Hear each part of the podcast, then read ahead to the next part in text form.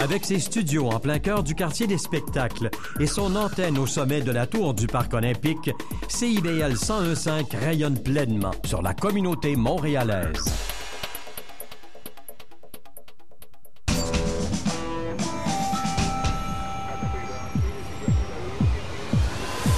Bienvenue au quartier général.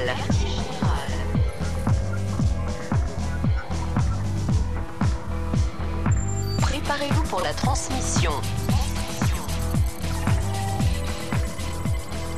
Le quartier général, animé par Jordan Dupuis. Sur les ondes de CIBL 101.5, animé Montréal. Au 105 Animé Montréal avec la gang du Quartier Général jusqu'à 20h ce soir. J'espère que vous êtes en forme. Si je vous dis Alfred Hitchcock, ça vous dit Psychose, ça vous dit The Birds, ça vous dit 64 films en carrière. Et ça vous dit aussi une rétrospective qui va prendre l'affiche au cinéma du parc. En fait, qui est déjà en vigueur jusqu'au 7 janvier. Et ça vous dit aussi le film Hitchcock Truffaut qui prend l'affiche dès vendredi prochain au cinéma du parc. J'ai eu envie parce que moi, bon, j'ai fait mon cégep en cinéma, mine de rien, et euh, Hitchcock, ça fait partie de ma vie, ça fait partie de, ben de la, de la vie de bien des cinéphiles. Donc, je me suis dit, pourquoi pas parler de l'influence de Hitchcock sur la culture, sur le cinéma et sur la société. Alors, pour ce faire, ben, Sylvain Vestrich, mon cher. Bonsoir, Jordan. Ah, je me suis dit, si je vais aller en profondeur, moi, moi, moi demander à Sylvain Vestrich de faire partie de l'émission. Je ne parlerai même pas d'Hitchcock lui-même, mais je vais parler d'intrigues hitchcockiennes, de disparitions mystérieuses et d'intrigues où on questionne la santé mentale des femmes. Bon, ben, c'est au cœur de pas mal de films d'Alfred Hitchcock. Philippe Couture, bonsoir. Bonsoir Jordan. Bonsoir, mis à part le vin qu'on boit, qu'est-ce qu'on boit? On boit euh, ce soir euh, les vacances de Monsieur Merlot. C'est un vin très délicat, un vin de soif qui nous est offert cette fois par l'agence Wild et Associés. Toujours notre conseiller en vin Sébastien Langlois qui nous offre cette bouteille. Donc un vin euh, 100% Merlot de la Côte de Bourg à Bordeaux, agriculture biodynamique, peu de sulfite ajouté. Bon, on aura pas mal à la tête, ça va dire. Ça va être euh, un excellent vin. 13.5. 13.5, on va avoir mal à la tête, C'est Pierre Pajot. Euh, euh, Philippe, toi, fan de quiz, tu nous en as préparé un sur Alfred Hitchcock. Ouais, moi je suis pas un spécialiste d'Hitchcock, mais j'ai euh, scruté, euh, j'ai fait une recherche quand même exhaustive pour vous préparer un quiz. Vous allez voir, on va avoir du plaisir. Et pour ma part, je m'entretiendrai dans quelques instants avec Pierre Pajot et que j'aime beaucoup parce que c'est mon ancien professeur de cégep, mine de rien. Euh, professeur de cinéma, auteur et président de l'AQCC, l'Association québécoise des critiques de cinéma, et qui vient nous parler du film justement Hitchcock-Truffaut. Il y aura aussi Raphaël Dosti, bonsoir, Bonsoir. Qui est directeur des communications au cinéma du Parc pour nous parler justement du cinéma indépendant et davantage de cette rétrospective. Et j'ai aussi le plaisir de m'entretenir un peu plus tôt au courant de la journée avec François Lévesque, qui est critique de cinéma du devoir, où il va nous parler des peurs sociales et de l'image de la femme dans l'œuvre de Hitchcock. Donc c'est, vraiment euh, sous le thème Hitchcockien ce soir au quartier général jusqu'à 20h.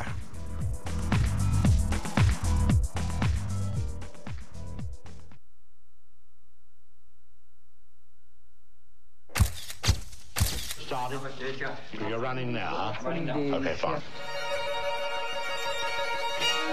In 1966, Francois Truffaut published a series of in depth conversations with Alfred Hitchcock about his entire body of work. Truffaut, half Hitchcock's age, was already an internationally renowned filmmaker, and he wanted to free Hitchcock from his reputation as a light entertainer. It conclusively changed people's opinions about Hitchcock. It was a director talking about his own work in a way that was utterly unpretentious. You know, they were talking about the craft. Voilà, c'est un extrait de la bande-annonce du film Hitchcock-Truffaut, documentaire de Ken Jones qui prend l'affiche vendredi prochain, 18 décembre. Pierre Pajot, bonsoir. Bonsoir, Jordan. En 1962, Hitchcock-Truffaut, ça s'enferme ça ensemble Ouais. à Hollywood. Ouais. Ça jase de quoi durant une semaine? Ben, évidemment, euh, l'œuvre de d'Hitchcock, parce que il faut rappeler le contexte, c'est que Hitchcock était jugé comme un cinéaste très habile techniquement, mais ayant pas de contenu.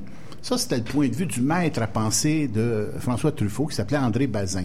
Je pourrais te citer des phrases de Bazin tantôt, tu vois ce que ça veut dire. Vas-y, impressionne-moi. euh, c'est dur, c'est très dur ce que Bazin pensait d'Hitchcock. Mais Truffaut pensait que là, pour une fois, Bazin était dans l'erreur et que Hitchcock était un vrai auteur dans le sens où il avait une vision du monde euh, complète et il s'était mis dans la tête de, de, le, de le démontrer. Donc, le documentaire... euh, tourne autour de cette rencontre-là. Et qu'est-ce qui est ressorti au bout d'une semaine de cette rencontre entre deux des plus grands euh, cinéastes euh, de notre monde, hein, en fait? Ben, il est sorti, selon moi, l'ouvrage euh, de cinéma, l'ouvrage, le livre sur le cinéma le plus important. Moi, je suis un collectionneur de livres. J'en ai lu une tonne de livres sur le cinéma. Et sans être un cinéaste, c'est pour moi le, le meilleur livre que j'ai jamais lu sur le cinéma. Il y a des choses passionnantes, l'autobiographie d'Ingmar Bergman. Je pourrais en citer plusieurs. Mais cette rencontre-là entre Truffaut et Hitchcock, c'est, exceptionnel parce que Truffaut a des questions incroyablement pointues. Tu sais, dans telle scène, tu sembles placer le gars de telle façon. Puis là, toujours Hitchcock a une réponse. Toujours, il sait pourquoi. Il savait, il savait très bien ce qu'il faisait. Chaque plan était décidé. Tout le film était dans sa tête depuis longtemps. Et ça nous donne l'occasion de, de voir au travail la pensée euh, d'un cinéaste. Et, euh, et ça, ça fait un livre unique. Un réalisateur important. Un jeune réalisateur, évidemment. Truffaut était jeune. Et un vieux réalisateur. Donc, le choc de des générations, Deux univers ben oui, différents. hein, la France, les États-Unis, la nouvelle vague. Et là, ils se sont rencontrés de façon exceptionnelle. Et je rappelle pour moi le livre euh, Le cinéma selon Hitchcock. J'ai encore mon vieil exemplaire ici, comme tu peux voir. On peut voir à la radio, c'est mon original, tout magané, mais j'y tiens mordicus. Pierre Pajot, t'enseignes le cinéma au Collège Annecy. Tu es aussi critique de cinéma. Quelle est la relation que tu entretiens avec euh, Hitchcock? Ben, c'est-à-dire, Hitchcock, pour moi, ça a été le gars qui, qui m'a donné beaucoup de plaisir cinématographique. C'était le gars aussi qui m'a permis d'avoir une bonne réputation comme responsable du ciné-club dans mon collège classique. Parce que là, j'ai passé West Side Story, je me suis dit c'était un con. J'ai passé le Guépard de Visconti, là, j'aime mieux pas dire tout ce que je me suis fait dire. Et quand j'ai présenté North by Northwest, ou comme dit euh, Hitchcock, la mort aux Truce, ben, quand j'ai passé la mort aux Truce, là, les élèves, Monsieur Pajot, c'est extraordinaire. Le film que vous avez présenté, ça, c'était bon. Là, j'ai dit, coudon.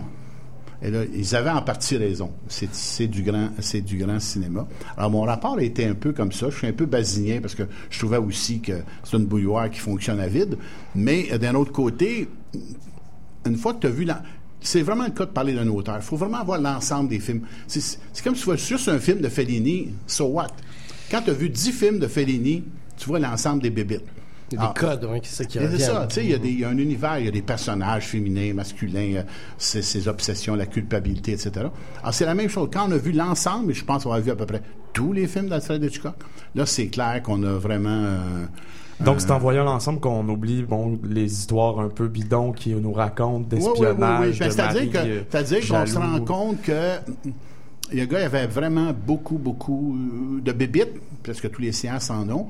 En principe, officiellement, c'est un gars straight, écoute, marié avec la même femme toute sa vie, un enfant, bon, une image extérieure extrêmement... euh, Propre. Ouais, conventionnelle et tout.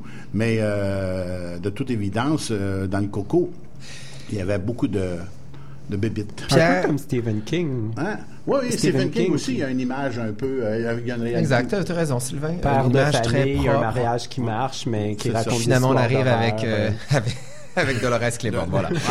Euh, Pierre Pajot, Oui. quand on pense à Alfred Hitchcock, on pense à un univers esthétique extrêmement maîtrisé, une, réalisation Toujours. très pointue, un jeu Toujours. d'acteur euh, euh, extrêmement précis, une musique d'Herman qui est présente Ouais, presque ouais. tout au long de ses films. On a l'impression que c'est un control freak, OK?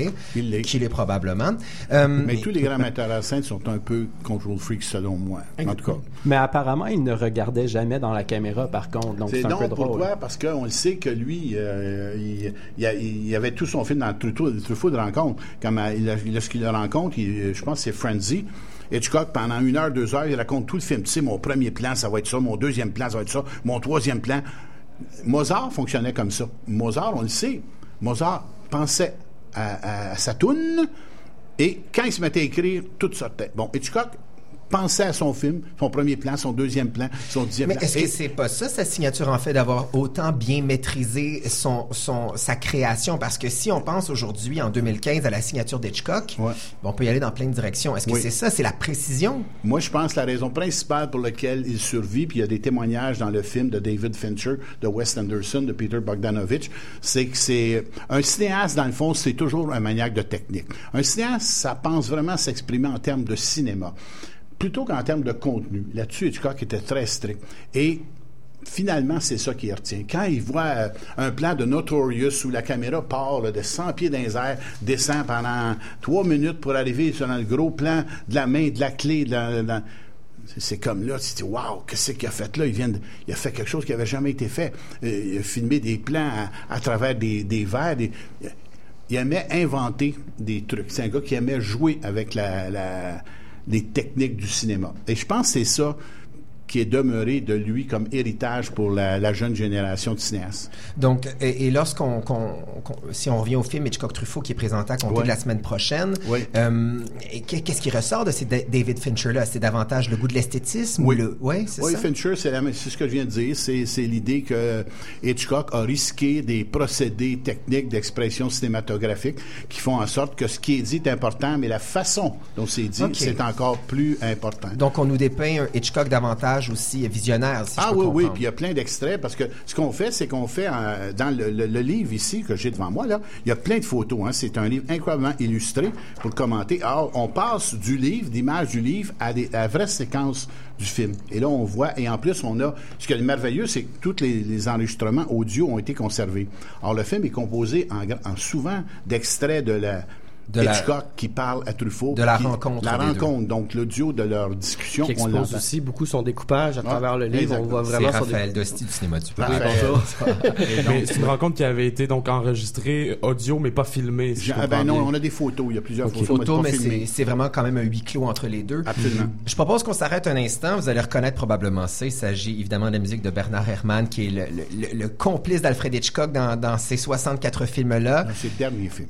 Dans ce dernier film, c'est vrai. Avant, il y a Tiomkin, mais c'est correct. Ouais, c'est vrai, mais dans la plupart. Hein, Bernard et Hitchcock, ça va ensemble. Hein? C'est, c'est- c'est comme Thelma et Louise, ça.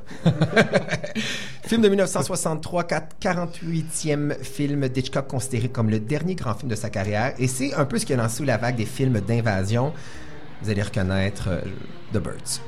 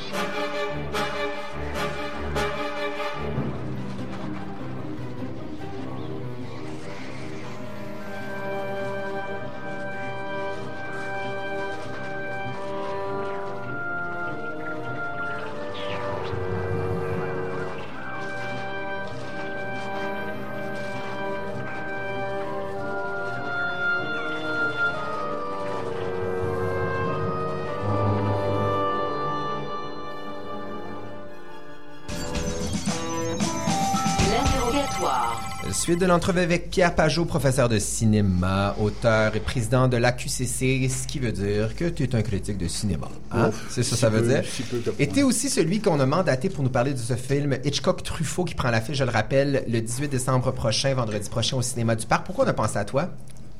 Aucune idée. Euh, vraiment, il n'y a pas de raison Mis à part que tu particulière. Probablement le cachet qu'il m'offrait. Les gros cachets de chose Ah, ben.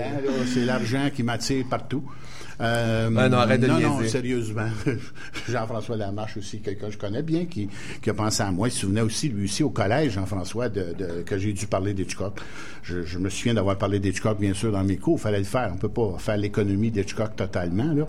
Et, euh, et donc, voilà. Mais j'ai regardé le film avec un, un- un grand bonheur, un grand plaisir. Et j'encourage les gens à le voir. Parce fois, ça parle d'un livre exceptionnel, mais à travers le livre, c'est vraiment beaucoup Hitchcock. Il y a deux films en particulier, hein, Vertigo et Eh oui. Psychose, qui sont traités Vraiment de façon élaborée, avec plein d'extraits du film, plein de commentaires audio d'Hitchcock, et c'est incroyablement... euh, Donc, c'est une immersion dans cette semaine-là que les deux ont vécu. Euh, euh, Pierre, je te posais la question, bon, t'enseignes à des étudiants qui Ouais. veulent faire du cinéma. oui, Euh, j'enseignais, mais oui, oui, Ah, t'es t'es à retraite déjà? certainement. Mon je suis Dieu. un vieux monsieur. J'ai l'impression que tu m'enseignais hier. gris. Veux-tu les cheveux gris? Mais tu les avais déjà un peu. Ah, OK. Euh, faut dire, La hein? bédane, étais-tu là? Un peu, OK, je dois bon, dire, OK, quand bon, même. ça n'a pas changé. On, on continue. Les étudiants que tu as rencontrés, les jeunes réalisateurs, ceux qui, qui font partie de cette relève de- Hein. du cinéma, est-ce que tu sens qu'il y a de- des vestiges de cette époque-là dans leur travail? Pour être bien franc, non. Moi, j'ai pas aucun souvenir d'un étudiant en cinéma au collège qui m'a dit qu'Hitchcock était un modèle. Je me souviens pas de ça. Ils connaissaient, ils connaissaient ses films, ils aimaient un certain nombre de choses, mais j'ai pas de souvenir qu'il y a eu. de- j'ai eu d'autres cinéastes m'ont m'ont été nommés, Scorsese ou enfin etc. Je- mais j'ai pas de souvenir qu'Hitchcock ait été mentionné par des élèves qui voulaient être réalisateurs. D'ailleurs, on voit des traces dans le cinéma américain, mais peut-être pas tant que ça dans le cinéma québécois. Est-ce que vous en constatez? Peut-être un peu. Là, Dans les films de euh, genre. Simoneau, Simoneau a fait des choses comme ça, qui est aussi étudié aussi en collège antique. Mais donc, Yves Simoneau, là, euh, peut-être un peu Jean-Marc Vallée. Je mais tu sais, s'il n'y a pas de traces si importantes. Et de façon indirecte, le confessionnal de Robert Lepage, évidemment.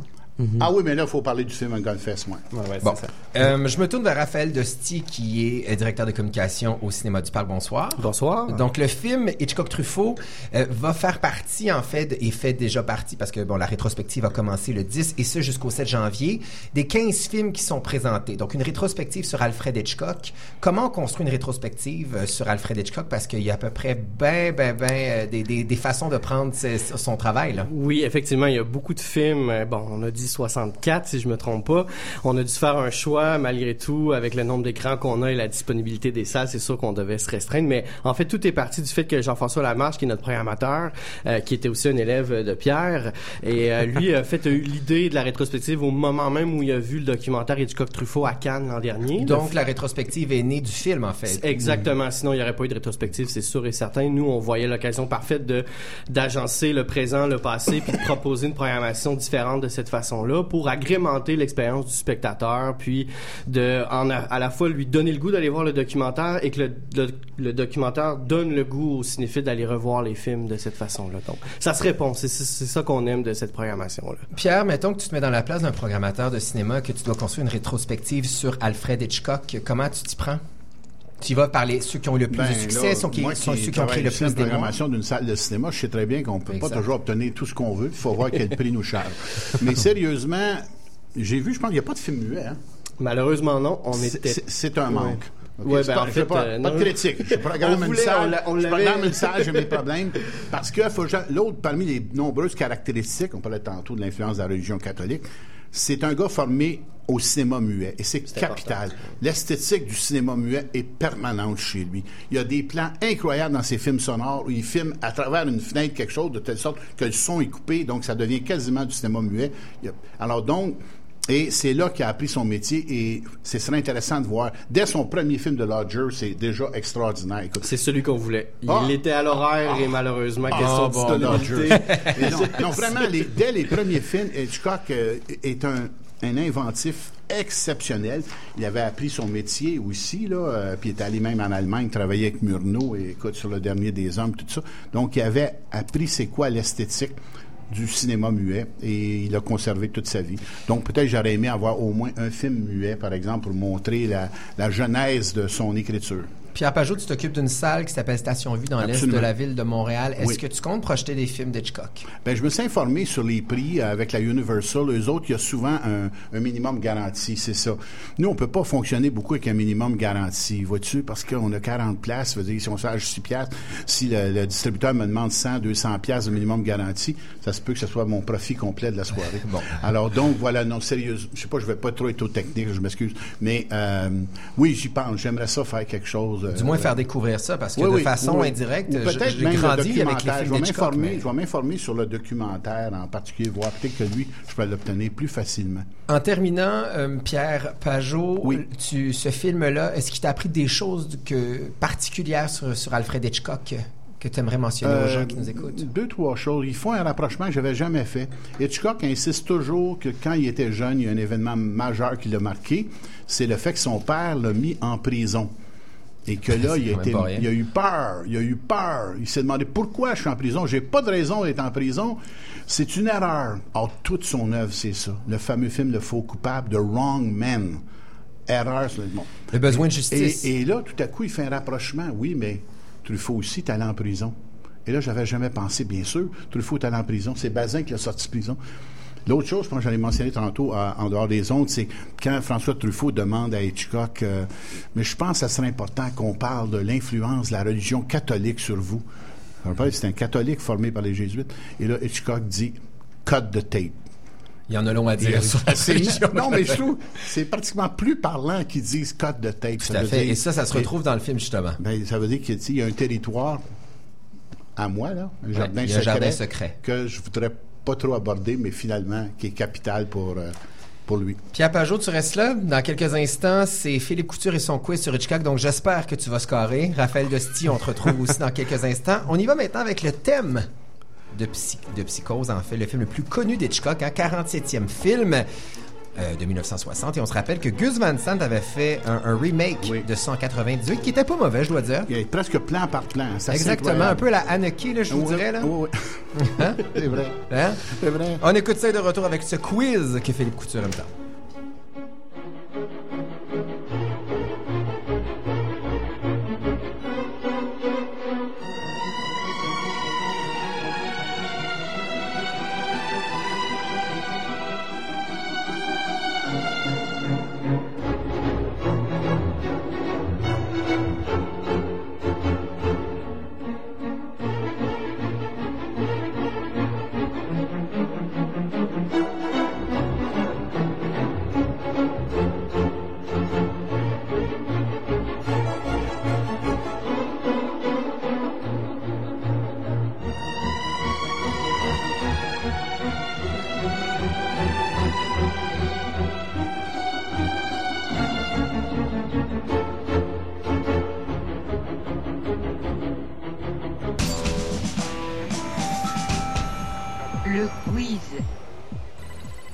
C'est le moment du quiz. Philippe Couture, t'es prêt?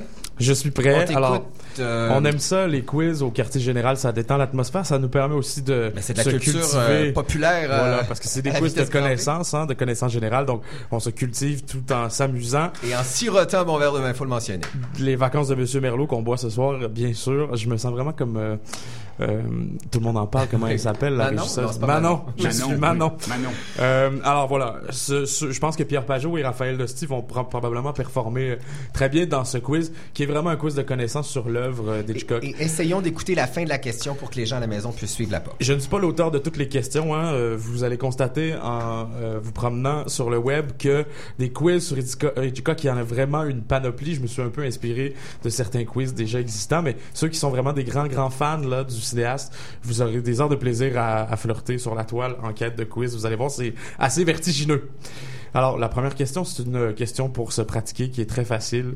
Et la voici. Dans quelle ville anglaise est né Alfred Hitchcock le 13 août 1900, 1899? As-tu des choix de réponse? Il y a des choix de réponse, mais c'est trop facile. Mais allons-y. Londres, Manchester ou Birmingham? Ben, tu dis tu ris, mais je le sais pas, pas en tout. Moi, je ne sais pas. Je dirais Londres. Je dirais que c'est Londres. Moi, je dirais Londres aussi. Eh bien, c'est Londres. Vous avez Bravo! raison. On va calculer les points. Non, non, oui, je pense que j'ai vu une photo. Non, non, j'ai vu une photo de lui euh, avec son père et son commerce, puis c'était à Londres. OK. Voilà, Bon, c'était voilà. à Londres. Tu calcules les points, Jordan? Oui, je calcule vais te laisser points. faire ça. Le grand gagnant se méritera euh, notre, euh, tout, tout notre honneur, tous nos hommages. C'est En- tout ce qu'on peut offrir ce soir. En 1940, dans quel film le héros Joel McCrae luttait-il contre des espions nazis? Il y a des choix de réponse. Sabotage, Secret Agent ou Foreign Correspondent. Je dirais sabotage. Ouais. Ouais. Moi, je dirais foreign correspondent. C'est Raphaël. Dosti qui a la bonne réponse. J'aurais dit foreign, Correspondent. Raphaël, jusqu'à maintenant, tu as deux sur deux, hein, bravo. Bravo. Sylvain, euh, tu traînes la patte? Ouais, apparemment, parce que je te suis, je dis juste la même chose que toi. Mais les questions sur les films des années 40 sont peut-être plus difficiles que, que celles sur les films plus récents, mais j'en ai encore une qui concerne un Vas-y. film de 1946 que l'actrice Cary Grant embrassait dans la fameuse scène du baiser de Notorious. Ingrid Bergman. Ingrid Bergman. C'était Ingrid Bergman. Bergman, Ça, ouais. ça, c'est Pierre. La, la D'ailleurs, D'ailleurs, je veux juste ajuster Oui. par rapport à Ingrid Bergman. On va présenter un très bon documentaire à partir du 8 janvier où elle se narre elle-même à travers des archives qu'on aurait découvert tout récemment. Et où elle parle d'Hitchcock sans aucun doute. Elle va faut- en parler, évidemment. et quel est le titre de ce Le film film-là? s'appelle Ingrid Bergman in Her Own Words. Et ça sera à l'affiche quand? Dès le 8 C'était- janvier. C'était à Cannes, parce que sa fille, Effectivement. sa fille était là. Ça a gagné la- l'œil d'or à la quand, Cannes, si euh. L'American Film Institute a rendu hommage à Hitchcock juste quelques mois avant son décès. C'était Truffaut et Ingrid Bergman qui étaient les animateurs euh, de la soirée. C'était pas un hasard. Donc Ingrid est liée à son œuvre. Bon, ben voilà. Film sur elle à compter du 8 janvier au cinéma du Parc. On t'écoute, Philippe. Avec quel objet Grace Kelly tuait-elle son agresseur dans Dial M for Murder Un- en 1954? Un ciseau. Une Je- paire de ciseaux, effectivement. Pierre Pajot est Bravo, imbattable. Mais il a vu Ouais, mais Raphaël, films il veut, il veut, là. mais- je vais laisser la coupé, là. il- Ok, je te donne un point, ju- ju- juste pour le mérite. un point de pitié, presque. Un point de pitié, t'auras plus de vin. Alors, euh, euh, question facile ici, puisqu'il en faut bien quelques-unes. Quel est l'acteur qui se faisait tuer dans l'escalier dans Psycho? Voulez-vous des Oh, choix de bonne réponse question. non? Anthony Perkins? Non. Non, ben ben non, non, pas du tout. Ah, euh, J'ai- des choix de réponse, alors finalement, est plus sais difficile. c'est euh, soit Ernest Borgnine, Lee Jacob ou Martin Balsam. c'est Ernest. Non, C'est pas Ernest. c'est Martin. C'est vrai! Qui joue Ah, dans voyons Ok, donc, je m'en allais dire Frédéric de Grandpré. Je me suis, je me suis retenu. Ah, histoire de diverger Ben un oui, peu. non, c'est pas. euh, ben oui, la, la caméra. Donc, il y a personne qui l'a ça. Non, C'est ça, c'est l'a scène, euh, la deuxième scène la plus connue de Psycho Ah parce ouais. que la caméra pousse son corps ouais. en bas des marches et c'est Ouais. une scène qui est reprise Une dans Scream. Ah, ben oui, tu vrai, dans dans le- le Wes Craven. Ouais, Dans le documentaire, euh, cette scène-là est montrée avec la caméra de haut, puis euh, c'est euh, Martin Scorsese qui discute pourquoi la caméra a été placée de haut, parce que ça exprime la vision de Dieu. Oh, avec un grand. D majuscule. Et tu Et il est là son catholicisme. Et ça sert le récit en même temps parce qu'on ne Non. voit pas le On visage pas. de l'agresseur. Fait que c'est vrai que c'est c'est une belle. euh, Sixième question, Philippe Couture. Quel est le titre du dernier film d'Hitchcock, celui qu'il n'a pas terminé? Il y a des choix de réponse. Euh, Family Plot, The Short Night ou La Short, Corde. Short The Night. Short The Night, Short je Night. The. Short Night. Oui. Ouais, Oui, on, a, c'est- on est, il paraîtrait qu'il reste un 20 minutes de film, là, que peut-être un jour on verra, de Short Night, mais bien sûr, le film n'est pas terminé. Il avait commencé à tourner le film? Oh oui, il a tourné. Il y a, il y a Mais 20 on veut minutes de film ça. qui existe. Oui, un jour, ça va être montré. D'ailleurs, la chose que je veux attendre le plus au monde, c'est les fins des films d'Hitchcock. Tous, tous les films d'Hitchcock ont été faits avec l'hypothèse de deux ou trois fins. Et il Ah, ça fait- il faisait des un bon Et, film, et ça, ça, un ça film serait intéressant de voir les fins différentes qu'il avait conçues pour ses films. Et ça, ce serait euh, une chose à... On te met là-dessus, ta retraite maintenant? Oui, ouais, la retraite. C'est un beau projet de retraite. Septième question projet. et dernière question, Philippe Couture. Alors, euh, c'est une question précise. Celle-ci, dans Frenzy, la femme de l'inspecteur principal Oxford est une adepte de la cuisine française. Oui. Quel plat lui mijote-t-elle à son Ah, grand le- le- regret? les cailles. Une les caille. petites cailles pas mangeables, tellement petites, ils se battent avec les Ben, cailles. Pierre Pajot, définitivement, a une ben là, connaissance infuse. Exactement. Donc, deux, une caille au raisin, plus précisément. À boire justement avec les vacances de Monsieur Merlot, le vin qu'on déguste en ce moment. Hey, 6 sur 7, Pierre Pajot. Ra- non, c'est pas vrai. Oui, 6 sur 7. Et Raphaël, je pense que t'as 3. J'ai cessé de compter un moment donné, je me Non, suis non, dit. mais- C'est correct. Mais on, On on, vous, on on vous laissait là, On le est, on est, spotlight. on est équivalent et, et- et équilatéral. Voyons Merci donc. beaucoup, Philippe Couture. Tout le plaisir. fut Toujours un moi. plaisir, ces quiz-là. C'est bien ludique, tout ça. Donc, euh, Pierre Pajot, on te laisse. Tu dois aller à la station vue dans l'Est de la ville. voir René Beaulieu, Normand Damour qui viennent avec la présentation du film Le Garagiste Bon, ben voilà. à Station Vue. C'est une bonne On raison. risque d'avoir du monde à soir. Un Faut film sur. euh, qu'il y ait du monde dans faut une qu'il y ait salle? du monde dans une Faut qu'il y ait du salle. monde Oh, dans oui. une salle. Parlons-en à l'excentrice. C'est un film Ben, sur la fin de vie. ça, là. Il risque d'y avoir des débats intéressants Voilà. euh, sur ce sujet. Donc, on te souhaite une très belle soirée, Pierre Pajot. Merci d'avoir été là pour nous parler de ce film. Hitchcock Truffaut. Je vous rappelle, vendredi prochain, 18 décembre, au cinéma du Parc. Pierre, ça serait le fun que tu jases quand les micros sont fermés. Voilà. Sur ce, on te laisse y aller. Nous, on y va en pause publicitaire et de retour avec la suite du quartier général de ce jeudi 10 décembre. Jusqu'au 18 décembre, CIBL vous invite à offrir Noël à l'année aux personnes de la rue. Donnez en ligne au sacado.ca ou téléphonez au 514-978-5496. Véhiculant des valeurs d'autonomie, de dignité, de valorisation et de solidarité, le sac à dos a pour objectif l'insertion sociale et économique des personnes en situation d'itinérance et celles qui risquent de l'être. L'itinérance peut frapper n'importe qui. Ensemble, brisons le cycle de l'itinérance. Les productions Nuit d'Afrique invitent tous les artistes de musique du monde au Canada à s'inscrire à la dixième édition des Silly d'or de la musique du monde. Ce prestigieux concours vitrine est une chance unique de vous faire découvrir et de remporter de nombreux prix. Vous avez jusqu'au 15 décembre pour soumettre votre candidature. Faites vite, les places sont limitées. Pour plus d'infos, visitez silidor.com. Ce vendredi 11 décembre, de midi à 13h sur les ondes de CIBL, ne manquez pas l'édition spéciale du Midi Libre qui soulignera la journée de clôture de la conférence de Paris. Animée par Gilles Sonical, secondé d'étudiants de la commission scolaire Marguerite Bourgeois qui ont participé à la conférence des jeunes de Paris, cette émission spéciale se déroulera sous le thème de l'école et la lutte au changement climatique avec des invités en direct de Paris, Ottawa et Québec. Ce vendredi midi sur CIBL 101.5. Le matin, le réveil peut être brutal. Mais ça peut aussi être agréable. Bien sûr, vous pouvez vous rendormir quelques minutes, mais vous risqueriez de manquer quelque chose. Montréal, qui s'est fait proposer, dans le fond, de bannir euh, ces sacs de plastique à usage unique. Ça vise les sacs de plastique d'une épaisseur inférieure à 50 microns. Pour vous donner une idée, dans le fond, c'est tous les sacs moins épais que ceux du Simons. Ça peut vous donner une image de, de ce que c'est. Les oranges pressées, en semaine, dès 6 heures. Dans le détour, nouveauté musicale indie rock anglophone. 11e année de diffusion, nouvelle plage horaire. Maintenant tous les jeudis de 20h à 21h30. Animé par Antoine Léveillé sur les ondes de CIBL 101.5 Montréal. Vous écoutez CIBL 1015.com, la radio citoyenne de Montréal. Le quartier général. Toujours au QG jusqu'à 20h ce soir pour ce spécial Alfred Hitchcock où on discute de l'impact d'Hitchcock dans la culture, dans le cinéma. Et bientôt on va jaser de son impact sur les peurs et sur euh, ben, les peurs sociales, en fait. Et je tiens à dire bonjour à Normand Chalifou, qui est un, un fidèle auditeur qui nous écoute à chaque semaine, que j'ai eu la chance de croiser tantôt. Euh, ben, de beaux commentaires de sa part. Donc, merci d'être là, Normand Chalifou. J'ai promis que j'allais te dire bonjour, c'est fait. Voilà. Un traitement privilégié pour un auditeur. Exactement, de pour Normand, Jal- Normand Chalifou. Je me retourne vers Raphaël Desti. Bonsoir, mon cher. bonsoir. Directeur des communications au cinéma du Parc. Tu nous présentes cette rétrospective Hitchcock vue par Truffaut jusqu'au 7 janvier. Euh, qui est né, on le su tantôt, euh, suite euh, au visionnement du documentaire Hitchcock-Truffaut. Comment on construit une rétrospective sur Alfred Hitchcock? On, on l'a effleuré tantôt, mais je te laisse y aller parce que tu es au cœur de la programmation.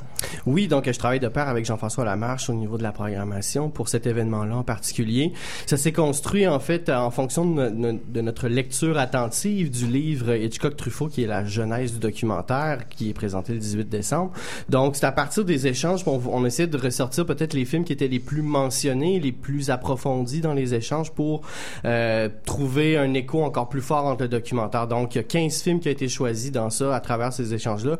Faut dire qu'on n'a pas eu tout ce qu'on voulait, comme j'ai mentionné tout à l'heure, par rapport au film muet qui était The Lodger. On voulait aussi présenter Blackmail, qui sont deux films au début de sa carrière que, qui étaient vraiment approfondis, approfondis dans le livre. Donc là, on a choisi d'autres films qui s'étendent vraiment sur toute sa carrière et on voulait aussi offrir peut-être la plus vaste palette euh, de, de styles de films peut-être que, que Hitchcock a fait. Il y a seulement peut-être l'aspect comédie qu'on n'a pas touché parce qu'on n'a pas programmé The Trouble with Harry, qui est peut-être son film le plus drôle de ce qu'il a fait. Mais au-delà de ça, on essaie d'offrir vraiment toutes ces, toutes ces périodes des années 40, 50, 60, 70 euh, pour offrir vraiment quelque chose de différent. Puis Une ça- variété, ben oui, c'est ça. ça. Puis ça s'est construit aussi en fonction de la disponibilité des copies, hein, parce que ça aussi c'est un défi. C'est quelque la- chose euh, qu'on- auquel on pense pas, ça, nous, Exactement. lorsqu'on est dans la nous, salle. euh, nous, public, on voit les films disponibles sur Blu-ray, DVD, YouTube, Internet, voilà, de toutes les façons possibles. Et ben, quand on arrive en salle, il faut un format spécifique qui s'appelle le format DCP, qui est maintenant le format de, de projection pour les cinémas, qui a remplacé le 35 mm depuis à peu près 2-3 ans, si je me trompe pas. Et d'ailleurs, Anchorman 2 est le dernier film à être sorti en 35 mm au cinéma. Je suis là, juste dire ça comme ça. Donc, euh, par la suite, ben, c'est ça, c'est la disponibilité des copies et vraiment à partir du livre, des échanges, qu'on a construit ça, là, sur 5 Donc, semaines. le- beaucoup de films d'Hitchcock n'ont pas été transférés dans la nouvelle technologie, c'est ce que tu Mais qui, dis. éventuellement, va probablement Sûrement, je donne un dire. exemple, Spellbound, qu'on voulait vraiment montrer, entre autres à cause des esquisses que Dali a fait pour le film. Il y a, des, il y a une séquence de rêve qui est très connue du film. Ça, on n'a pas pu le, le présenter. Mais est-ce qu'ils sont en de- demande aussi, les copies? Oui, ils sont en demande et ça, je pense que les studios vont peut-être s'ajuster au fil du temps avec les demandes. Je crois qu'ils Mhm. vont pouvoir euh, créer les copies. Mais vous présentez aussi quelques films en version 35 mm, si je me trompe pas. Exactement. Le 26 décembre, on fait une journée spéciale où on présente trois films d'Hitchcock en 35 mm mm. On présente Rear Window, Psycho et Vertigo. C'est euh, trois films qui les copies étaient encore présentables, donc les conditions étaient à- étaient acceptables pour la projection et euh, on trouvait que c'était parmi ses meilleurs films aussi, donc ça tombait bien. Et lorsque les gens apprennent qu'il y a une rétrospective chez euh, d'Alfred Hitchcock au cinéma du parc, qu'est-ce qui les titille davantage? Le fait d'aller d'aller avoir peur dans une salle, parce que moi c'est ce que je veux aller voir. là. Je veux aller, je veux aller avoir peur dans, dans, dans Oui. ce. c'est- J'ai jamais eu la chance de voir un film d'Hitchcock au cinéma, donc c'est c'est ce que je vais rechercher. Ou est-ce que, au contraire, te- t'es surpris de la, réception des gens On y va davantage pour les films d'auteur, les trucs qu'on voit moins? Ben, c'est sûr que nous, on avait fait une rétrospective Hitchcock en 2012, euh, et là, on avait présenté d'ailleurs beaucoup de 35 mm à ce moment-là, mais euh, puis ça avait été très populaire. Ça avait été peut-être notre rétrospective la plus populaire avec celle qu'on a fait sur Tarkovsky quelques mois plus tard. Euh, et là, on avait vraiment l'occasion parfaite de la, de la reproposer aux cinéphiles. Mais je pense que c'est l'intérêt de voir ces films-là en salle et de les découvrir peut-être pour la première fois de cette façon-là. Je pense quand on regarde un film à la maison, on peut l'apprécier évidemment, mais quand on le découvre en salle, il y a quelque chose de magique qui se passe et on s'en souvient, je pense, pendant plus longtemps aussi. Euh, L'expérience nous reste et on sort de la salle et on a quelque chose qui nous appartient, qui est intime. Raphaël, je peux pas m'empêcher de parler du sort du cinéma L'Excentrice, hein, parce que bon, c'est au cœur du poumon culturel de Montréal. Euh, tu euh, es en charge des communications d'une salle de cinéma. Est-ce que des rétrospectives comme tu présentes, c'est un peu une vache à lait pour le cinéma? Est-ce que ça vous permet de Non, je pourrais pas dire ça. Au contraire, même c'est vraiment, on a mis beaucoup d'efforts, on a mis beaucoup de temps là-dessus et le succès n'est pas toujours au rendez-vous avec les nombreux événements qu'on a organisés. C'est, on, c'est, c'est- on peut vraiment pas dire que c'est une vache à lait. C'est vraiment un projet de coup de cœur et de passion là, qu'on, qu'on l'a fait de cette façon-là. Et je veux pas évidemment te mettre dans, dans, dans une position inconfortable Ouais, par rapport à ça, mais et, bon, plusieurs spéculent sur la fin de l'excentrice, à savoir est-ce que c'est la faute de Cinéplex, est-ce que c'est la faute de l'excentrice qui a raté son mandat? Est-ce que c'est la faute des, euh, des distributeurs Exactement. surtout qui euh, sont avares Qu'est-ce euh, qui sur les copies, qui sont chiches sur Tout les à copies? fait. Donc, qu'est-ce qui s'explique selon toi, ou du moins ce qui circule, ou d'un point de vue d'un programmateur et d'un gars de com de- du cinéma, euh, la fin de l'excentrice? C'est très triste. Euh, Moi, je l'ai su vraiment par surprise. Euh, Le jour c'est arrivé. D'ailleurs, je joue, je jouais au hockey avec le programmateur de l'Excentrice, donc on se connaît très bien aussi. Et euh, ça nous est vraiment arrivé comme un choc. Moi, j'étais extrêmement triste parce que je pense que c'est une défaite pour le cinéma aussi de cette façon-là. Euh, au niveau euh, de, des raisons, je n'ai malheureusement pas la réponse. Euh, c'est, c'est sûrement plusieurs facteurs et surtout, je faisais pas partie de l'équipe, donc à l'interne, je ne sais pas comment Mais ça si s'est, on, euh, on ça du- d'un point de vue du cinéma du parc, qu'est-ce qui Ouais. fait qu'après toutes ces années, le cinéma du parc continue de bien fonctionner? Parce qu'on s'en est parlé au téléphone? Sur papier, il n'y a absolument rien de sexy avec le cinéma du parc. C'est dans un sous-sol de food court, d'un centre d'achat souterrain. C'est une situation euh, particulière. Exactement. ça, Donc, il y a un euh, environnement qui est peu propice au succès. Peut-être. Exactement. Mais Qu'est-ce qui fait que le succès, le succès du cinéma du parc, selon toi? Ben, c'est dur de se comparer, évidemment, mais par rapport au cinéma du parc, ce que nous, on a beaucoup travaillé, c'est euh, peut-être notre approche euh, auprès des différentes communautés de Montréal, autant anglophones que les différentes communautés linguistiques, par les nombreux festivals qu'on a accueillis. On a construit peut-être aussi notre euh, euh, la cinéphilie pour certains en proposant plusieurs rétrospectives. C'est pas la première qu'on fait sur Hitchcock, on l'a déjà fait depuis un certain nombre d'années. Donc, il y a le côté événement spécial qu'on a toujours entretenu. On a une petite équipe, on est dans un lieu justement, on est peut-être euh, contraint là, dans le sous-sol, mais qui donne un certain charme pour Tout à fait, certains. je suis d'accord, ben oui. parce que euh, Ancré dans un quartier, quand même, aussi, la vie de quartier est importante Oui. là, pour le cinéma du parc. C'est un quartier effectivement, vivant on et est, on culturel. est tout près de, de, de McGill, donc les, les étudiants viennent aussi voir les films. On est au carrefour de plusieurs quartiers, le Myland, autant Mhm. les gens prennent la- l'autobus 80, ils arrivent directement Donc, il n'y a au jamais cinéma. eu, euh, en terminant, jamais eu euh, euh, question de déménager de ce lieu-là? Non, non, pas du tout. Bon, on a changé de, de propriétaire en 2013. Euh, Roland Smith a cédé les rênes du cinéma du parc à Mario Fortin, qui est maintenant, qui est aussi le directeur général du cinéma Beaubien. Donc, on est réunis de cette façon-là. Donc, Roland euh, approchait la retraite et aussi est un programmateur d'expérience qui lui aussi a beaucoup aidé dans le succès du cinéma du parc. Roland avait une vision différente euh, du cinéma et il l'a vraiment, euh, il l'a vraiment travaillé. Et je pense que c'est vraiment un travail d'équipe euh, puis de, de passion là, que, qui peut-être a assuré notre, notre survie d'une certaine façon parce que c'est fragile les cinémas à Montréal. Peu importe Ben, on s'en rend compte, est, hein? là, c'est très, Et très, on très dit fragile. bien, les, bien des gens lèvent le flambeau, hein, à savoir, à dire, bon, évidemment, on est très triste que le cinéma de l'excentrice ferme, mais sont-ils allés? Hein? La question, euh, c'est ça. Donc, euh, on- on a beau s'insurger, il faut y aller au cinéma, il faut les encourager, ces cinémas indépendants-là. Rassure-moi que les Birds, Psychose, euh, Vertigo, tout ça, ça sera de la programmation jusqu'au 7 janvier et ce à plusieurs reprises euh, au courant de Exactement, il y en a trois par semaine et on les présente toute la semaine. Euh, en fait, chaque chaque trio de films est vraiment présenté là tous les jours, euh, 7 jours sur 7. Donc jusqu'au 7 janvier, Hitchcock vu par Truffaut. Allez faire un tour sur le cinémaduparc.com. Merci Raphaël Dosti de vous. passage, directeur des communications au Cinéma du Parc. Fort intéressant tout ça. Moi, j'ai bien hâte d'aller passer mon temps des fêtes bien calé dans ce sous-sol Eh du centre oui, d'achat que j'aime tant. Exactement, tout à fait. Tu restes là, hein? Oui, absolument. Il est temps qu'il reste du vin. Ah oui. voilà. On y va avec, et là, c'est ça, c'est c'est très surprenant, en fait. Lorsque je cherchais une chanson qui a inspiré, ou du moins qui est inspirée d'Alfred Hitchcock, ben, je suis tombé sur une tune de Buster Rhymes. Chanson que j'écoutais à l'adolescence, chanteur hip-hop des années 90, qui justement a pris le thème d'ouverture de Psychose et en a fait la trame principale de sa chanson. Ça s'appelle Gimme Some More. On écoute un, deux minutes de ça et on revient avec euh, l'entrevue préenregistrée de François Lévesque avec qui j'ai eu le plaisir de discuter un petit peu plus tôt au courant de la journée, donc critique de cinéma du devoir.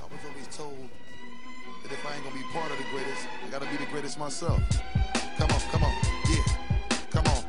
Yeah, nigga, what? What a surprise. Give you something, make a nigga close both of your eyes. All my niggas getting money capitalized. Die, little small guy, we on the rise. Everything a nigga touch, platinumized. Full of your crisp, you know we coming all on supplies. Got a big gun and I'ma show you the size. You fuck with any of my flip mode family ties. Me and my niggas be coming through, stroking you out. Killing off any and everything you talking about. See you in the club, now we walking you out. Should've thought twice before you went and open your mouth. Yo, anyway, we stay keeping it moving. Fucking with the wrong nigga, hope you know what you're doing. Now blame me, all the same niggas is lame. It's not a game, nigga name still splitting your brain. Y'all niggas had enough? Give me some more. Y'all niggas the wild shit? Give me some more. Yo, Spliff, where the weed at? Give me some more. I know y'all niggas need that. Give me some more. Even though we getting money, you could give me some more. With the cars and the big crib, give me some more. Everybody spread love. Give me some more. If you want it, let me hear you say it. Give me some more. Blast with a branch, give me my cash, look at my ass. Running with my money, son, go out with a blast. Do what you want, the niggas cut in the corner, fucking up the order. Go ahead and meet the reporter. Yo, she telling news on how you switch to a bitch. Little fake funny style, nigga, chill with a snitch. So now I pass you straight, I don't got nothing to ask you. Make a little room for me, you know my niggas to pass through. Cartier, Sidney Portier, hooray shit. Roll with all of my niggas from around the way shit. When I come through, y'all niggas know I do my thing, bring more shit to generate money. Cha-ching. Arrest you, lyrically, flow will caress you. Bless you, then the nigga come to your rescue. Why you assuming nigga blossom and bloom? I'm coming soon, hit you with a boom, give me some room. Y'all niggas had enough?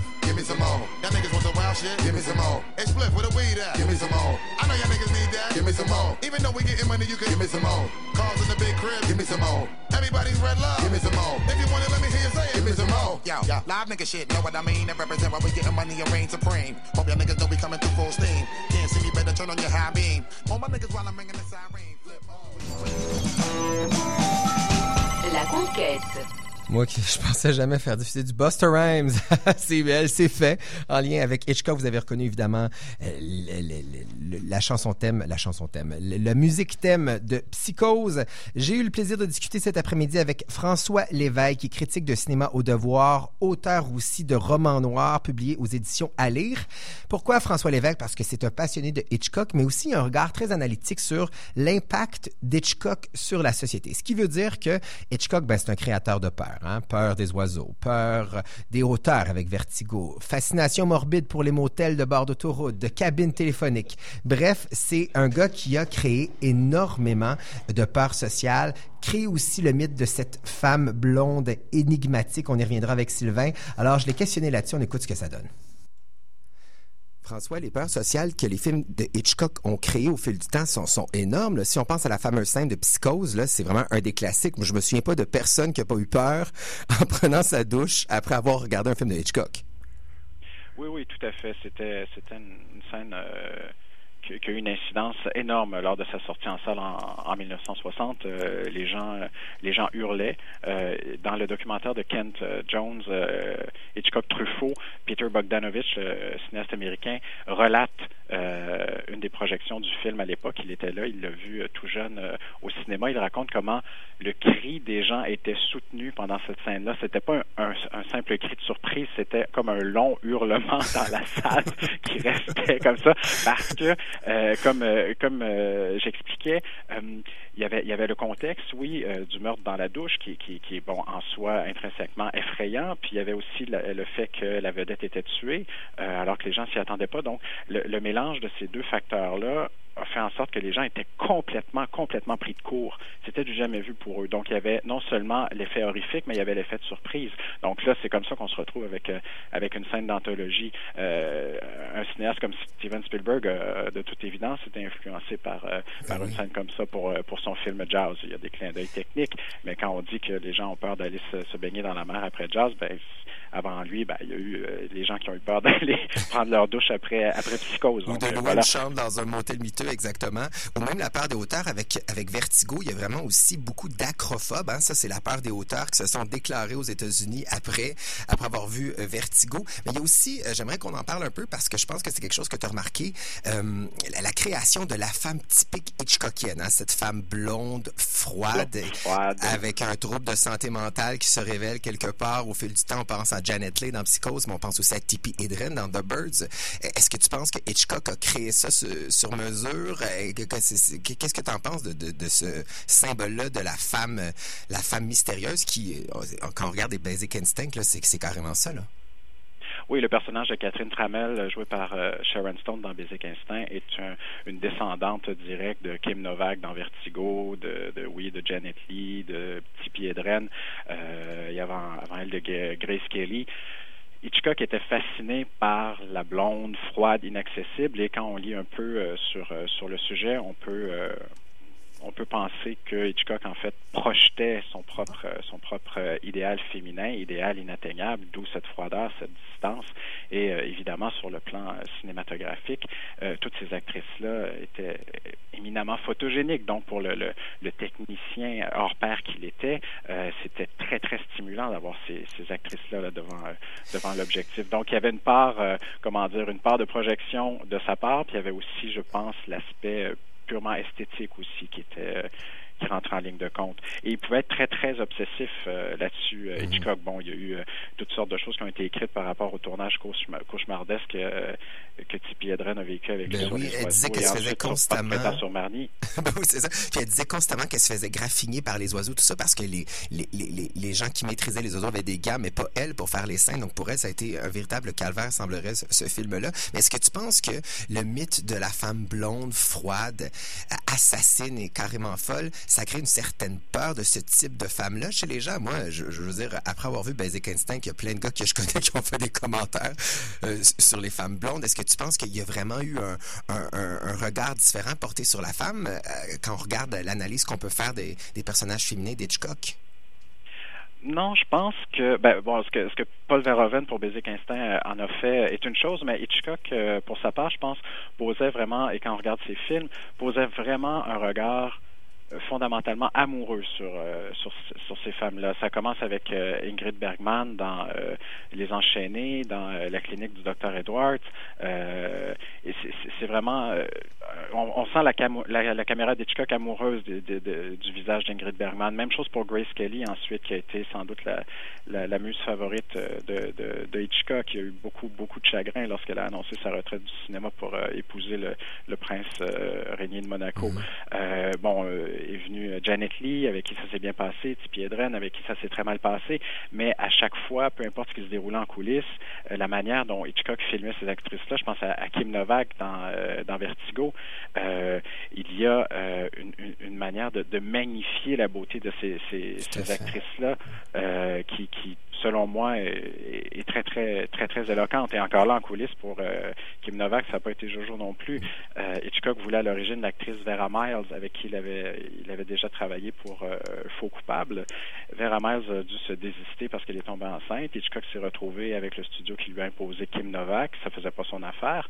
Il a refusé que les costumes soient ajustés à, à Kim Novak et elle s'est retrouvée à faire le film avec des costumes ajustés pour une autre actrice. Ce qui était quand même intéressant compte tenu qu'elle jouait une femme qui jouait une autre femme pour euh, tromper le, le- le personnage. Donc Hitchcock pouvait être très pervers, Ben mais en même temps, sa, sa perversion permettait, euh, permettait, je pense, de pousser ses acteurs peut-être euh, peut-être plus loin. Mais bref, tout ça pour dire que à, l'image, je ne crois pas que l'image de la femme soit soit nécessairement connoté de façon négative. Euh, tout le contraire, je pense qu'il adorait ces actrices. François Lévesque, tu es aussi auteur de nouvelles et de romans noirs aux éditions à lire, donc le dernier qui est paru, Mathis, l'esprit du lac. Euh, Est-ce que tu euh, t'inspires en quelques secondes d'Hitchcock pour, pour écrire euh, tes romans? Euh, pour des scènes de suspense, oui, parce que Hitchcock, euh, entre autres euh, leçons, nous, a, nous a appris que la grande différence entre le suspense et, la surprise fonctionne, fonctionne admirablement pour, pour les scènes de, de tension. Il donnait toujours l'exemple d'informer le spectateur que, par exemple, deux personnages sont en train de discuter chacun de son côté d'une table, si la caméra nous montre qu'il y a une bombe sous la table, le spectateur va être sur les dents parce que les deux personnages ignorent qu'ils sont en danger, mais nous, comme spectateurs, on le sait. Donc, on essaie de les prévenir, mais on peut pas, on peut pas y arriver. Donc, la tension, la tension générée comme ça euh, devient devient vite insoutenable. Et on peut reproduire ce, ce, ce procédé-là dans, dans l'écriture en donnant plus d'informations au lecteur que n'en a euh, le personnage. Ce sont des, des, des, des leçons qui se transposent facilement. Donc oui, euh, Hitchcock, Hitchcock a aussi donné de, de, de très très bonnes idées aux écrivains. Voilà, c'était mon entrevue avec François Lévesque du Devoir. Fort pertinent, ce gars-là. J'ai adoré ma discussion avec lui. D'ailleurs, euh, j'ai fait plein, de, après, ma discussion, plein de, liens avec ce que j'avais vu au cinéma, des références, des peurs, des peurs que moi-même j'ai par rapport à certaines choses. Ça vient peut-être d'un film de Hitchcock. Par rapport à ça, on dirait que ça, faisait partie de sa mission. Il y a une de ses citations très connues qui dit « Je suis prêt à procurer au public des chocs moraux bénéfiques. La civilisation est devenue si protectrice qu'il nous est plus possible de nous procurer instinctivement la chair de poule. C'est pourquoi, afin de nous dégourdir et récupérer notre équilibre moral, il faut susciter ce choc artificiellement. Le cinéma me paraît être le meilleur moyen d'atteindre ce résultat. C'est si bien dit. Donc, peur forcée pour nous faire sortir de notre zone de confort. Voilà. C'est bien vrai. Merci beaucoup, Raphaël Dosti. Tu restes avec nous pour la fin de l'émission. C'est Sylvain Vestrich qui suit à l'instant.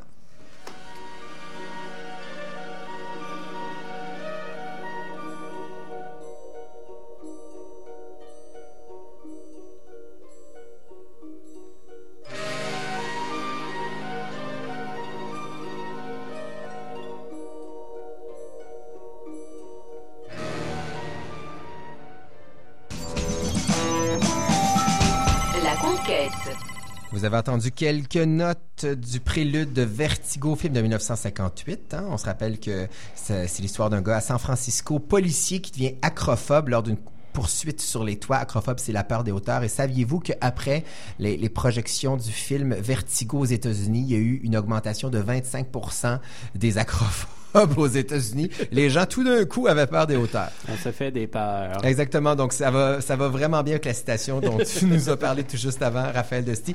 Sylvain, Hitchcock, l'influence de Hitchcock sur le peur social, on vient tout juste d'en parler, mais là, Hitchcock, les disparitions mystérieuses et la santé mentale des femmes et des mères en particulier, il me semble que c'est un, c'est un thème de chronique qui te ressemble très, très bien. Est-ce que tu ressens mon courant féministe sur Je sais pas cette pourquoi. hein. Je sais pas pourquoi. Vas-y, je t'écoute, mon beau. Mais bon, en 1938, Hitchcock euh, fait The Lady Vanishes. Je sais pas, est-ce que vous le présentez, Oui, celui-là? il était présenté la semaine passée. Oui, c'est un des films assez connus d'Hitchcock. C'est l'histoire que ça se passe dans un train. C'est une jeune femme qui partage un compartiment avec une dame âgée et lorsque la jeune femme va se réveiller, la vieille dame a disparu et à la place, il y a des étrangers. Les autres voyageurs vont renier avoir vu cette dame âgée. Donc, la jeune femme va essayer de découvrir ce qui s'est passé avec l'aide d'un beau jeune homme, évidemment. Et là, il va y avoir un docteur qui va dire que la jeune femme souffre probablement d'hallucinations causées par une commotion cérébrale et c'est pas un détail insignifiant. On va voir que la figure du docteur va revenir. C'était pas la première fois au cinéma qu'on voyait cette intrigue-là. En 1932, il y avait Midnight Warning, où c'était le frère d'une femme qui disparaissait. Et la version la plus ancienne de cette histoire-là que j'ai réussi à trouver, ça se passe lors des expositions de Paris. Donc, il y en a eu cinq entre 1855 et 1900, donc à la fin du 19e siècle. Il y aurait eu une femme qui serait débarquée dans un hôtel avec sa mère et plus tard, lorsque sa mère disparaît mystérieusement, le personnel de l'hôtel va lui dire que sa mère n'avait jamais été là. Et on aurait découvert que la mère avait en fait contracté la peste bubonique et que le personnel avait caché la dame pour pas causer une panique générale. Évidemment, on a des motifs financiers. Il y avait sûrement beaucoup de touristes à Paris dans ce temps-là et à cause de, l'exposition justement. Et mais on- plusieurs personnes croient que c'est- une légende urbaine, ce qui est peut-être le cas, mais d'une façon ou d'une autre, cette histoire-là existe depuis ce temps-là. Et depuis euh, le film d'Hitchcock, il y a d'autres films qui ont repris ce genre d'intrigue-là. So Long at the Fair en 1950, Dangerous Crossing en 1953, Bunny Lake is Missing en 1965, The Forgotten en 2004 et Flight Plan en 2005.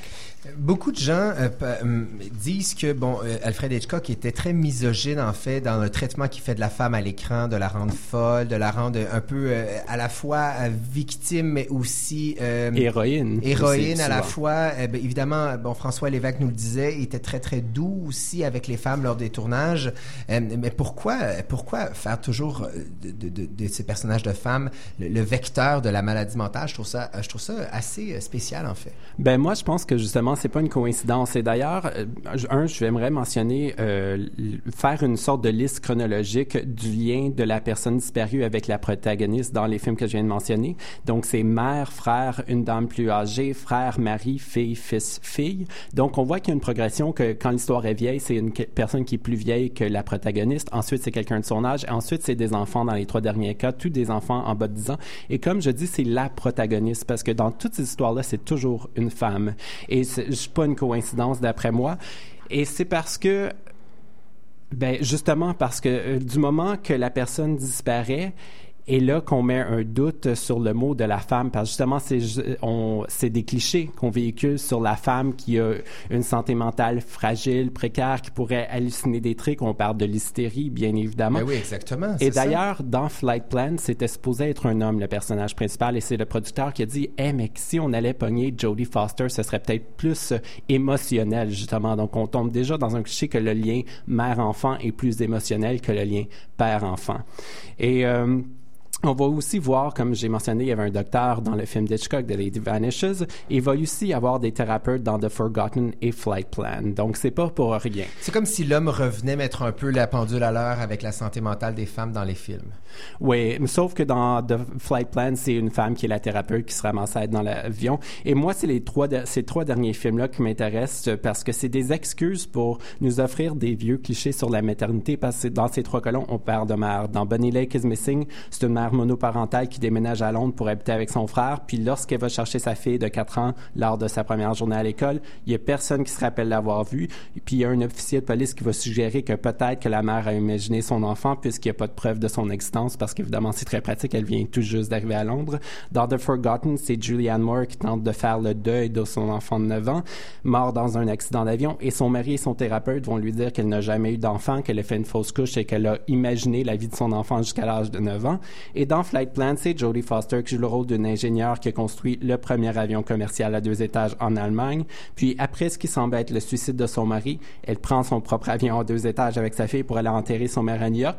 Et après avoir fait une sieste, Jodie Foster se réveille et sa fille a disparu. Et comme le nom de sa fille n'apparaît pas sur les passagers, l'équipage ne croit pas qu'elle existe. Et il y a aussi le- le- la notion du sommeil, qu'on on s'endort et tout à coup on se réveille et le monde est différent, le monde a changé et euh, qu'on est plus sûr qu'on est un peu dans un état, euh, sais, un peu, on n'est pas sûr euh, Un- un de la second. réalité. On est un, un peu dans un rêve d'une certaine façon. Mais anyway, euh, tous ces films-là, évidemment, véhiculent plein de clichés sur la maternité, sur le fait que le lien mère-fille, euh, mère-enfant est plus euh, fort que le lien père-enfant, euh, que les femmes créent la vie et que les hommes la détruisent. Évidemment, je vous ai dit, c'est toutes des femmes les protagonistes, mais évidemment, toutes les personnes qui sont les... euh, les méchants, c'est les, des hommes. euh, mais bon, dans le film The Forgotten, c'est un extraterrestre, mais c'est un extraterrestre qui prend la forme d'un acteur euh, avec un pénis. Et donc, euh, c'est un homme. Donc, c'est tout Donc, The Lady Vanish, peut-être à- la base de, ce- de, ce- de cette, euh, de cette fascination qu'on a pour, euh, pour euh, la femme et la santé mentale, en fait. Oui, et la maternité, ben, euh, euh, Fou- Foucault l'avait dit, le fait que euh, l'hystérie, c'est un passage dans l'histoire de la sexualité, mais que justement, les mères sont vues comme étant plus euh, propices à l'hystérie parce que justement, en plus d'être femmes, elles doivent s'inquiéter de leurs enfants. Donc, le- les enfants causent l'hystérie, apparemment. Bon, ben, on est correct. Puis toi, mon cher Sylvain. On est chanceux. Hey, merci beaucoup. C'était beaucoup d'informations, mais super intéressant ce parallèle-là avec film d'Hitchcock et film plus récent, donc Disparition mystérieuse, santé mentale des femmes et euh, les mères. C'est vrai que, que souvent, elles sont mal dépeintes, ces femmes-là et ces mères-là, dans les films. Merci beaucoup, Sylvain. Restez là parce que c'est nos suggestions culturelles en rafale qui suit dans l'instant.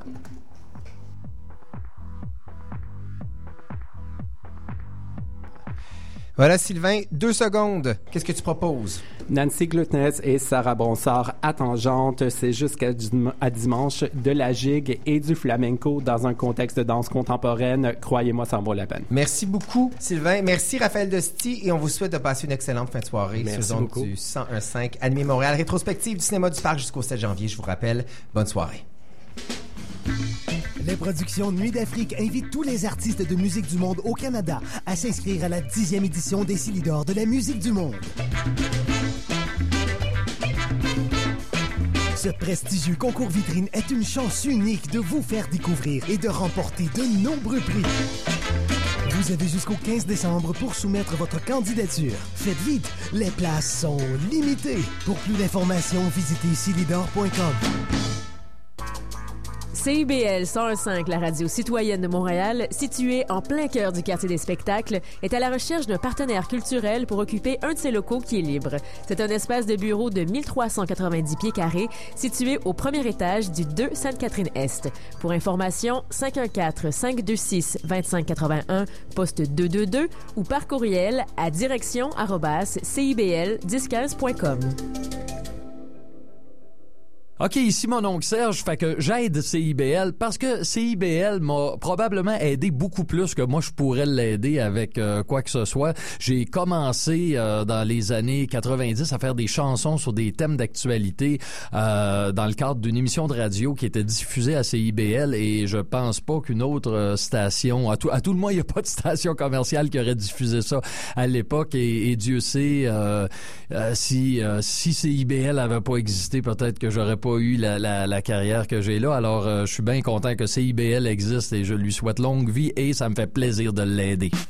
À l'occasion de ses 35 ans, CIBL lance une campagne de sociofinancement majeure faisant appel à ses auditeurs. Notre première coporte-parole, l'auteur, compositeur, interprète et comédienne Nadia Essadiki, alias La Bronze. J'aide CBL parce que c'est une radio qui donne la parole à des gens qui normalement l'ont pas nécessairement puis qui ont quand même des choses pertinentes à dire. Je t'aime CIBL. Faites un don. Voyez tous les détails au haricot.ca. J'aide CIBL parce que, parce que, parce que...